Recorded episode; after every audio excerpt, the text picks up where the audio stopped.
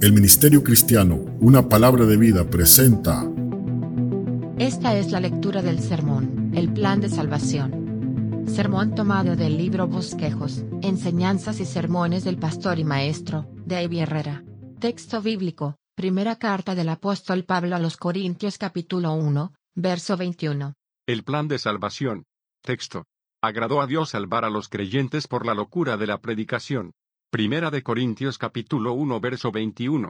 Objetivos de este sermón. Que los oyentes conozcan el amor de Dios para salvarnos, la realidad de nuestra naturaleza caída, y el plan de Dios para restaurar nuestra comunión con Él. Introducción. La Biblia presenta a toda la raza humana, sin Cristo, en un estado de suma perdición. Este estado se describe como una condición de dureza de corazón, Efesios 4:18, e ignorancia que hace a los hombres blasfemar y actuar contra la sabiduría de Dios. Primera de Timoteo 1 verso 13, hacer vanos, en su mente, Efesios 4, verso 18, y desear aquello que es malo. Primera de Pedro 1 verso 14. Este estado también se describe como uno de esclavitud, Gálatas 5, verso 1, y de muerte, Efesios 2 del 1 al 5, de separación, Efesios 2, del 11 al 13, y de enemistad, Efesios 2 del 14 al 18, de oscuridad, Efesios 5, 8, insensatez, desobediencia, malicia, envidia, odio, Tito 3 verso 3. Por causa de sus inclinaciones carnales, el hombre sigue vicios repugnantes llamados las obras de la carne, Gálatas 5, del 17 al 21, los cuales le impiden que herede el reino de Dios.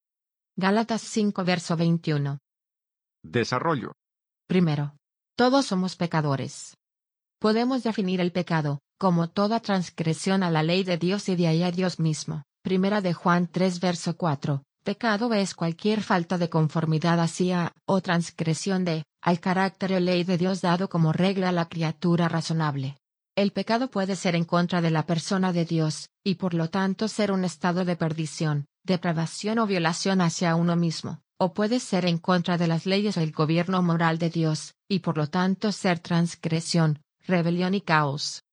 Por tanto, como el pecado entró en el mundo por un hombre, y por el pecado la muerte, así la muerte pasó a todos los hombres, por cuanto todos pecaron. Romanos 5, 12, como está escrito, no hay justo, ni aun uno, no hay quien entienda, no hay quien busque a Dios. Todos se desviaron, aún se hicieron inútiles, no hay quien haga lo bueno, no hay ni siquiera uno. Romanos 3, del 10 al 12, si decimos que no tenemos pecado, nos engañamos a nosotros mismos, y la verdad no está en nosotros. Primera de Juan 1. Verso 18.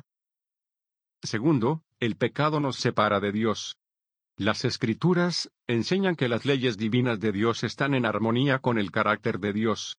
De manera similar, las escrituras nos enseñan acerca de la naturaleza del pecado, demostrando cómo los pecados son acciones que se oponen directamente a la naturaleza de Dios.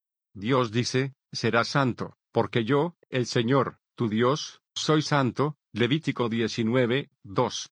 El pecado es, por lo tanto, contrario al carácter de Dios, así como a su ley, que es una expresión de la voluntad y el carácter de Dios por cuanto todos pecaron, y están destituidos, separados, de la gloria de Dios, Romanos 3, 23, por cuanto los designios de la carne son enemistad contra Dios, porque no se sujetan a la ley de Dios, ni tampoco pueden, y los que viven según la carne no pueden agradar a Dios. Romanos 8, del 7 al 8, pero vuestras iniquidades han hecho división entre vosotros y vuestro Dios, y vuestros pecados han hecho ocultar de vosotros su rostro para no oír. Isaías 59, 2. Tercero. El pecado produce muerte. Desde el nacimiento hay una tendencia hacia el mal, y vivimos en una sociedad que nos tienta, a una acción continua pecaminosa. El pecado viola el patrón divino para la vida, y rompe nuestra relación con Dios y con unos y otros. El pecado es por naturaleza autodestructivo y, incluso en esta vida, los pecadores están en un estado de muerte. El único rescate de esta condición pecaminosa, que eventualmente lleva a la infelicidad y la desesperación, es a través del arrepentimiento y la fe en Cristo. Referencias de las Escrituras, Salmo 51, 5, Efesios 2, del 1 al 5, Romanos 3, del 9 al 18, y 5, 12.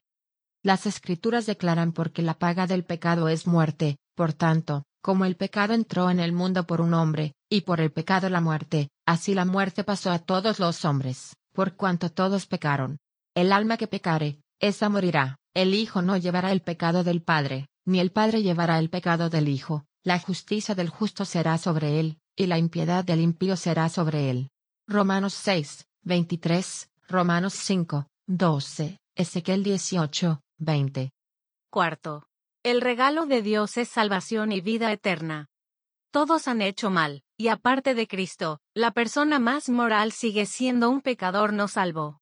La esclavitud del pecado no es algo limitado a una parte de la raza humana como lo es el cáncer. Toda la raza humana es pecadora por condición y acto. Jesús se dirigió a todas las personas como pecadores y los llamó al arrepentimiento les dijo a sus discípulos que debían predicar a todas las naciones sobre la necesidad de arrepentirse por sus malas acciones y sobre el perdón de pecados. Nadie tiene ningún medio para recibir la salvación, excepto a través de la fe en Cristo y su cruz. Referencias de las Escrituras. Juan 1, verso 47, Hechos 20, 21, Romanos 10, del 1 al 15.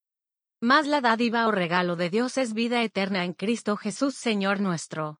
Más Dios muestra su amor para con nosotros, en que, siendo aún pecadores, Cristo murió por nosotros. Porque si siendo enemigos, fuimos reconciliados con Dios por la muerte de su Hijo, mucho más, estando reconciliados, seremos salvos por su vida.